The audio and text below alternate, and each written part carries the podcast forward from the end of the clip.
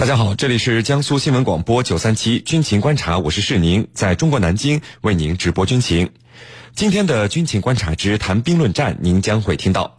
菲律宾总统刚刚力挺中国，非军方却跑到南海生事。此外呢，我们还将和您关注印度邀请到东盟十国领导人参加国庆阅兵。我们的军事评论员稍后将会为您详细解读。在谈兵论战之后呢，我们的评论员将会回答居民朋友们在大蓝鲸社区是您的朋友圈里所提出的问题。好，首先进入到今天的军情观察之谈兵论战。您接下来将会收听到的是。军情观察之谈兵论战。今天的军情观察之谈兵论战呢，我们邀请到的两位军事评论员是大家的老朋友，解放军国防科大国际关系学院的陈汉平教授和解放军国防大学政治学院的袁周教授。两位呢，来和我们的军迷朋友们打一个招呼。军迷朋友们，大家好，我是陈汉平。军迷朋友们，大家好，我是袁周。好的，我们来看到今天的第一条消息。那么这几天呢，菲律宾政府和菲律宾军方各说各话。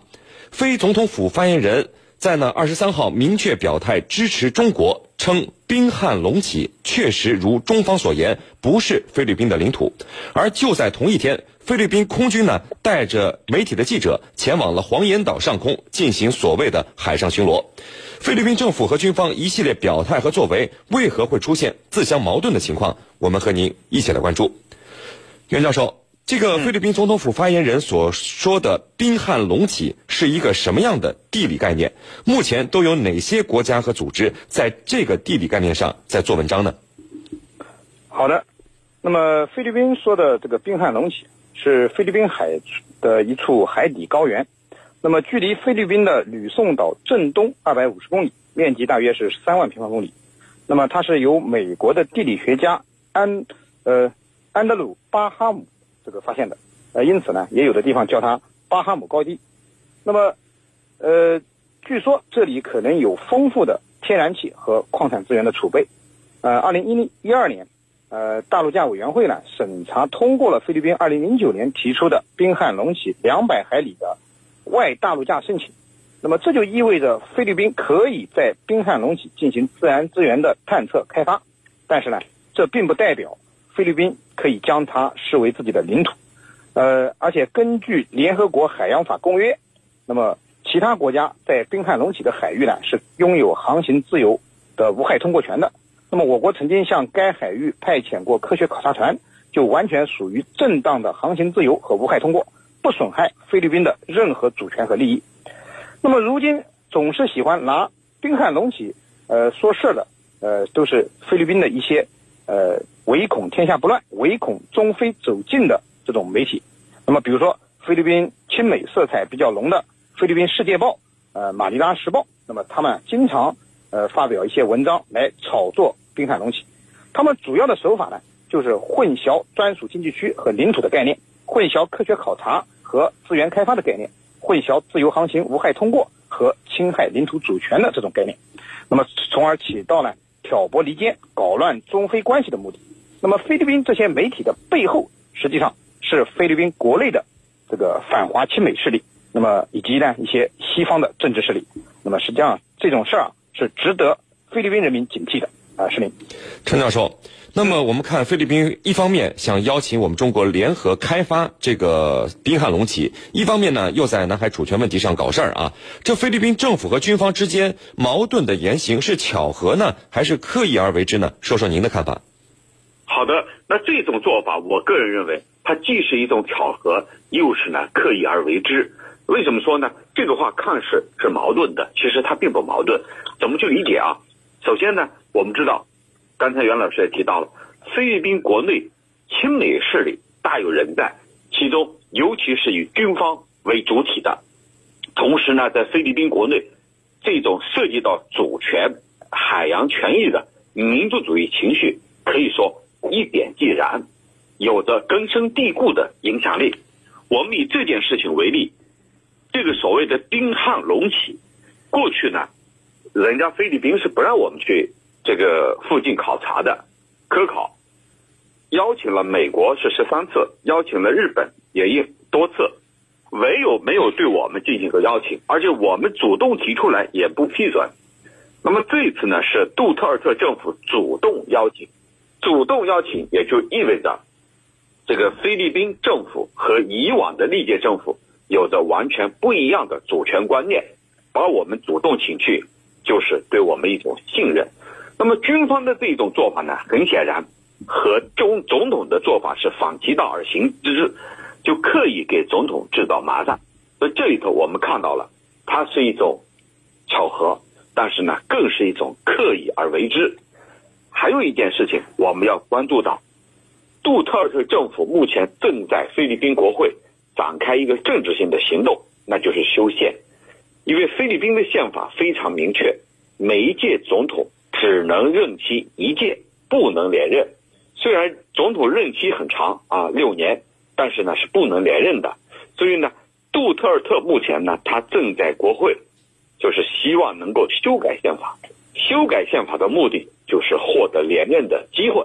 那么这样一来，菲律宾那些民族主义者、军方、亲美势力不干了，所以呢，要在这个节骨眼上刻意让杜特尔特下不来台，要造成一种危机四伏的局面，迫使杜特尔特最终取消、打消修改宪法、延长自己任期的这种设想。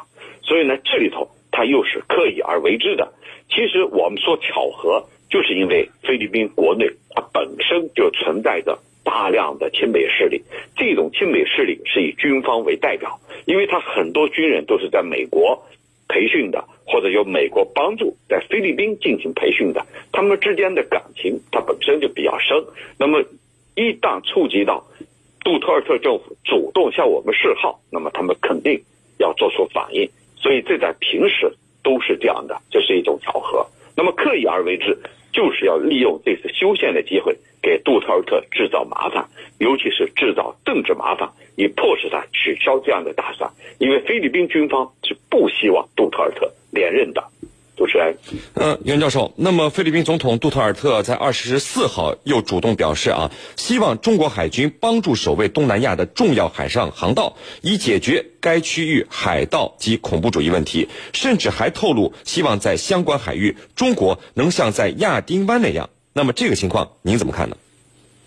好的，呃，我觉得菲律宾总统杜特尔特邀请中国海军到菲律宾相关海域，像亚丁湾护航一样。呃，去帮他们护航，呃，是发自内心的，呃，主要体现在三个层面上。第一呢，就是中国海军的亚丁湾的表现是值得大家点赞的。那么，中国海军在亚丁湾的护航任务啊，呃，可以说完成的可圈可点。那么，为亚丁湾的和平和安宁做出了重要的贡献，同时呢，也获得了世界各国的赞誉。那么，在这个过程中，更显示了我们中国海军在维护世界和平和地区稳定，呃，特别是航道安全上。我们的贡献和能力，那么这也是杜特尔特邀请中国到菲律宾相关海域进行护航的一个基础。那么第二呢，就是呃，菲律宾自己也深受海盗之苦，急需要有关国家呢来帮助他实现主要航道的安全。呃，要知道美国作为他的盟友，但实际上对菲律宾这方面的帮助是很有限的。那么美国更关心的是菲律宾能不能成为其围堵中国的马前卒和急先锋。至于说菲律宾关心的恐怖主义、海盗，甚至经济问题，那么并不是美国关心的重点。呃，杜特尔特也正是看到了美国这一霸权主义的本质，所以才选择舍弃美国，那么，呃，和中国亲近，那么这这条道路。那么第三呢，呃，表现了杜特尔特向中国示好的一种姿态。那么中非之间啊，应该说能从前些年在南海问题上剑拔弩张，到现在关系亲密，呃，两国的关系发展。可以说来之不易，呃，而且面但是呢，面对中非关系的转环，呃，不仅世界上有不少反对的声音，那么菲律宾国内也有很多挑拨离间者、反对者，啊，刚才陈教授给大家分析的就很清楚了。那么，呃，杜特尔特的这个侵华政策，实际上在他国内遭到了包括军方在内的亲美派等传统力量的反对。那么，杜特尔特的这一表态，实际上也显示了他发展中非关系的决心。那么，不管中国海军最终能不能来，会不会来，那么至少杜特尔特的这个声明体现出了对中国人民的友好友好，那么会获得中国人民的好感。呃，是你。嗯，好的。那程教授，呃，这个我们看到菲律宾军方啊，一直是美国的这个铁杆盟友。然后呢，菲律宾本来呢，呃，就是存在这种家族式的政治，有权有势的家族都拥有这个地方武装。那么这些拥有私人地方武装的各个家族，如果再加上军方，是不是有能力会可可能会联手推翻和他们出现矛盾的这个菲律宾政府呢？会不会出现这样的情况呢？嗯，那么我们来分析啊。菲律宾国内呢，的确有一股强大的亲美势力。刚才我们也说到了，这股亲美势力，它是以军方和精英政治为代表的。这些人，你我们以前总统这个阿基诺三世为例，他就是在美国成长，在美国读书的，类似于这样的情况，在菲律宾它是很多的。那么这些势力如果说联手要推翻杜特尔特，能不能做到？我认为完全能够做到。但是这里头有几个前提，第一个呢，它取决于杜特尔特政府的执政能力。这个执政能力呢，那么就是说他能够得到菲律宾国内多少民众的认可。那么这要从他的民意支持率里头得出结论。尽管呢，这个杜特尔特上台以来，他的民调这个是在有一定的下滑的，但是呢，依然保持一个半数以上的支持率。呃，有一段时间呢，达到六成、七成。那么这样一个高的支持率，如果说你把它推翻，那么这里头，这个你推翻的合法性是存在疑问的，因为他是得到多数人支持的。第二个取决呢，取决于他的家族有没有丑闻的传出。那么这一点啊，我觉得杜特尔特之所以高调做事，那么和他这个家族比较清廉有关。那么杜特尔特他非常知道，在菲律宾这个政治污泥当中。很多政客都是贪腐，这个成贪腐成成惯例的，但是杜特尔特家族似乎没有传出这样的丑闻。那么，尽管他呢在处理毒贩这些问题上比较激进，但是呢，老百姓他支持他，所以呢，如果说因为这个原因去推翻他，也没有理由。那么第三个取决呢，就是取决于他在这个和各国各大国的关系怎么走向。那么我们看到杜特尔特他还是比较理性的，虽然呢他改善了对我们的关系，但是呢他并没有抛弃掉菲律宾的民族利益，并没有这个在一棵树上吊死的做法，这和前任是不一样的，而是采取的一种平衡外交。所谓平衡外交，我们也叫它等距离外交，跟各大国之间保持一种等距离，从各方呢得到利益，叫左右逢源。那么这一点对他来说呢，或者对整个国家来说也是可以交代的。所以无论如何，尽管有能力推翻他，但是没有足够的理由和借口来推翻他。最后一个因素呢，菲律宾跟泰国不一样，泰国呢它是有军人干政的历史。我的一个研究生专门做的一个论文就是泰国军人干政研究。啊，通过这个研究我们看出来，泰国的军人对国家政治的干预。它是有传统的，每隔几年就有一次，一旦对政局不满，军人就会出手。那么菲律宾我们看到没有这样的惯例，所以呢，尽管他有能力，但是呢，没有足够的理由这样做。因为一旦推翻杜特尔特，未来怎么办？怎么收场？西方怎么看？因为毕竟杜特尔特他是民选政府，你把他推翻，那么下一步到底会怎么样？谁也说不上。主持人。好的，那在今天上半段节目结束之前呢，我要告诉大家一个好消息，就是年货驰名品牌金世尊呢，在我们江苏广播的大蓝鲸商城中开始新年团购活动了。值得一提的是呢，金世尊承诺包冰含量绝对低于百分之十五。今天开始呢，所有我们江苏广播的听众朋友们，只需要通过我们江苏新闻广播微信公众号右下角的金世尊团购进入商城，就能够以低至八折的价格购买来自全球四大洋的海鲜精品礼盒，以及精选来自全球的坚果礼盒。购买成功后，精选礼券将会为您快送到家。今天就可以在我们江苏广播大蓝鲸精选商城中下单购买。